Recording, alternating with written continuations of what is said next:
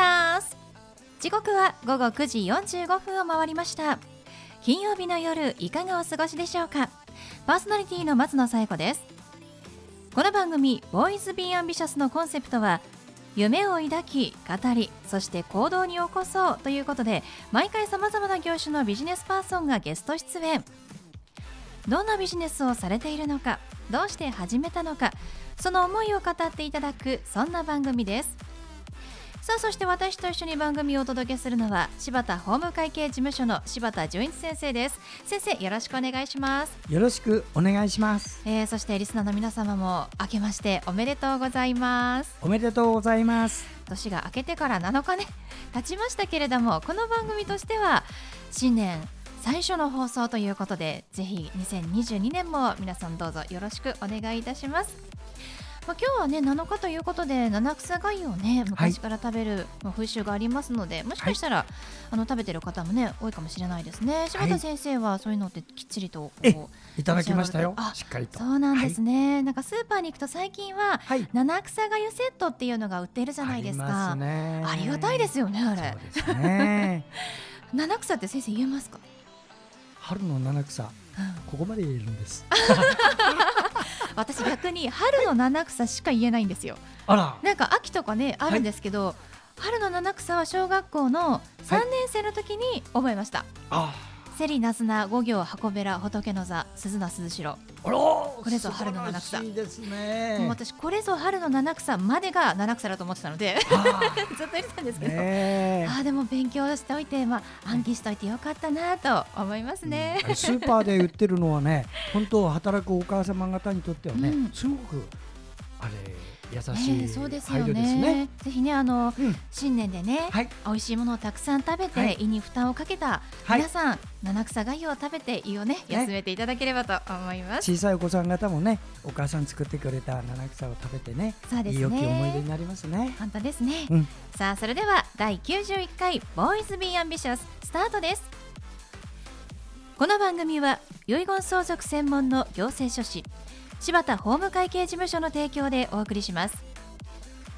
それでは先生今夜のゲストのご紹介をお願いします。はい今夜のゲストは株式会社芝総合計画代表取締役の柴秀俊さんです。柴さんこんばんは。こんばんは。よろしくお願いします。よろしくお願いします。えー、柴さんは株式会社芝総合計画ということですけれどもこちらはどういったことをしている会社さんなんでしょうか？はいえー、東京都内に事務所を構えまして、えー、不動産業と一級建築事務所ということでお客様の不動産のコンサルティングをしているとそういう事務所です。そうなんですね。不動産会社とそして、えーと、柴さんが一級建築士を資格を持っていらっしゃるということで、まあ、そういったことも合わせて、はい、まあ、不動産関係のコンサルティングをしていらっしゃるんですね。はい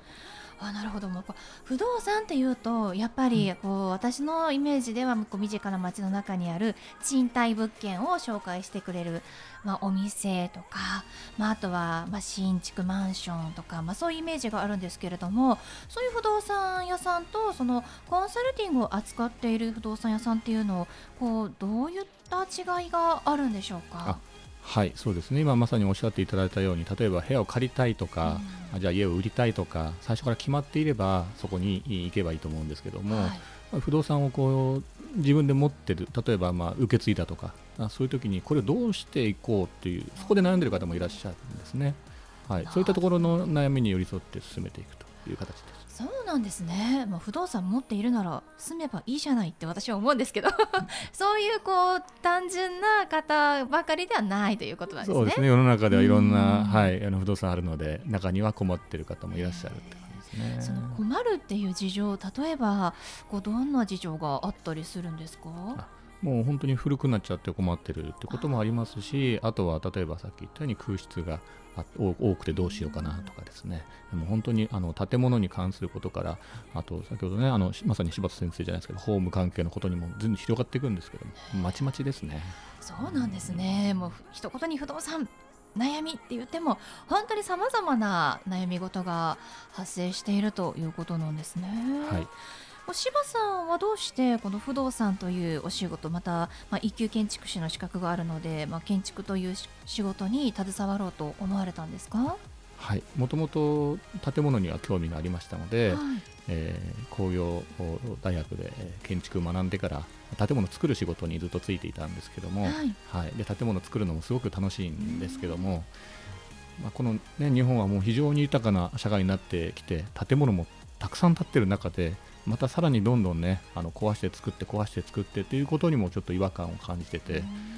もうねあるものをもうちょっと生かしていけないかなというそういったところが不動産も学ぼうと思ったべ原点ですね。そうなんですね。実際にあの今ご自身の会社として、えー、と立ち上げられているわけですよね。はいそうですこう独立をしようと思われたきっかけというのは何かおありだったんですか？世の中であの本当にそのい相談の入入り口から聞けるところって意外と少ないなというふうに思ってましてですね、はい。はい、だったら自分でやろうかなというふうに思ったのがきっかけですね。あ、はいそうなんですね。確かに柴田先生ね、こう、はい一からこう相談乗ってくださる方って意外とこう大手の名がついてる不動産屋さんって難しいのかもしれないですね。そうですね、うんあの自分の専門のところを切り売りする、うん例えばあの販売業者に必ず売ってというしね、リフォームとリフォームだけっていう、はい。自分の専門の方に引っ張るっていう方結構多いんだけど、えあの柴さんのように最初からその人のニーズを引っ張り出して、うん。それに一番ふさわしいものを、まあ、コーディネートしていくっていうお仕事、これからねますます大切になると思う。いやそうですよね、うん。こうまずお客さんは何をしたらいいかわからないからうん。相談したいっていうことで、うん。まあ、柴さんのところにいらっしゃるわけですもんね。そうですね、うん。はい、あのどんな相談でいらっしゃることが多いんですか？皆さんって。そうですね。あの実はあの私のところにすぐ来るというよりも、おまあ、どどこかに相談してるケースが多かったりしますね。ええ。あのまあ、まさにそのお他の不動産屋さん行ったえー、りとか、とそうです他の不動産屋さん行ったりとか、あとは税理士の先生に相談したりとか、はい、でそれでなかなかちょっと違うなと思ってですね、で紹介の紹介で、うんそういう感じもああそ。うなんですはい。ね、じゃあやっぱりもう 相談したけれども、まあ、納得する答えが得られずなのか、まあ、セカンドオピニオンじゃないですけれども他の方の意見も聞こうかなということでいらっしゃる方が多いんですね。そうですね、はい。えその不動産に関する知識があってさらに一級建築士の、えー知識があってっていうダブルでこう活かせる強みっていうのはどんなところにありますか？はい、そうですねあの、まあ、不動産っていう一言で言っても非常に幅が広いんですけども不動産には例えば建物に関係することまちづくりに関係することあとは税金に関係することあとは法律に関係することいっぱいあるんですけども、まあ、はっきり言ってこれ全部一人でってのはちょっと無理だと思うんですよね。はい、ですので、えー私はあその中で不動産プラス建築という形でそこが強みだと思いますなかなかそこの2枚を揃えてるという人も少ないとは思うんですね。はい。そうですよね。すごいですよね。その一級建築士の資格を持ってるっていうことがすでに素晴らしいことです。すごいことだと思うんですがその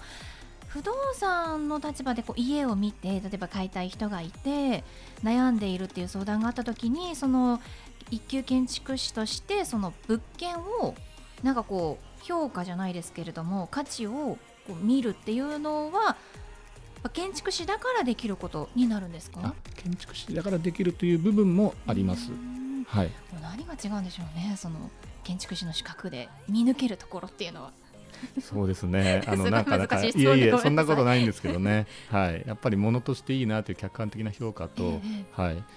あのまあ専門的なうんはいあの評価とちょっと違ってきますかね。えーはい。あそうなんですね。もう図面を見て、まあ、この物件がじゃあ本当にいいかっていうのはもうすぐお分かりになるということですか？えっ、と例えばまあ法律に適ちゃんと適しているかとか。ああそういったあー視点になりますね。やっぱりいい物件かっていうのはあの一般的な視点で誰が見てもやっぱりいいものはいいと思うので、えはい、ただ実はねちょっとこれ法律に問題があるよとかそういうところっていうのはやっぱり専門的な視点で見抜くって感じになると思いますね。あそうなんですね。わ、かりました。ありがとうございます。ではその柴さんに最後お聞きしますが、柴さんの夢は何ですか？あありがとうございます。ね、あの新年早々ということで、はいはい、ありがとうございます。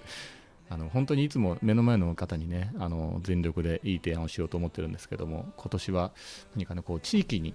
地域にとっても何かこう貢献できるような。あそんなようなあ仕事に出会えたらいいなというふうに思ってます。地域貢献でも本当に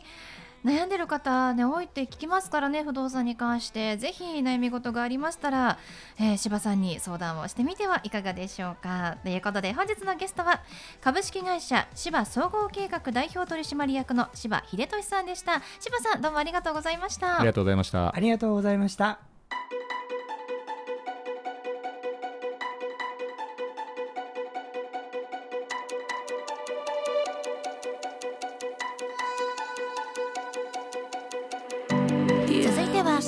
先生のワンポイントアドバイスです。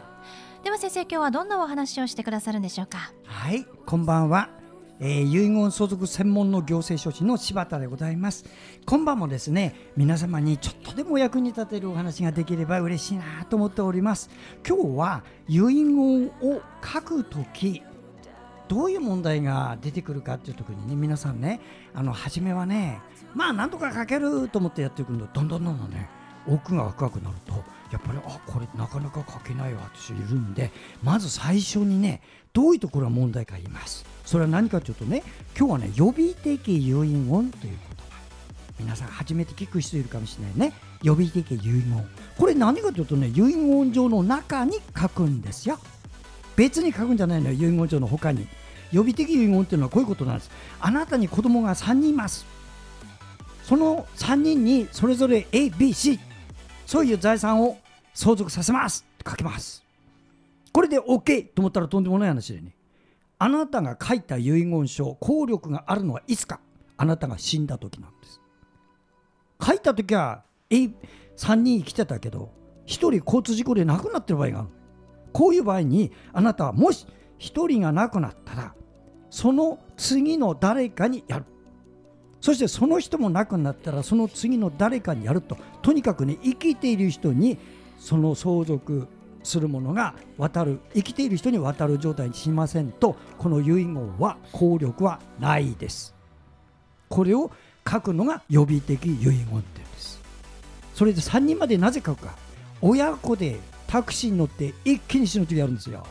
そうすると親子2人書いただけじゃ危ないってことなんですね。そういうことがある。したがってだんだんね変えていく時に、あのー、奥に深くなればね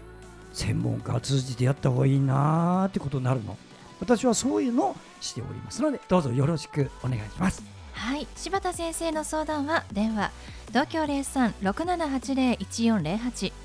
6780-1408までお願いします。以上柴田先生のワンポイントアドバイスでした。先生ありがとうございました。ありがとうございました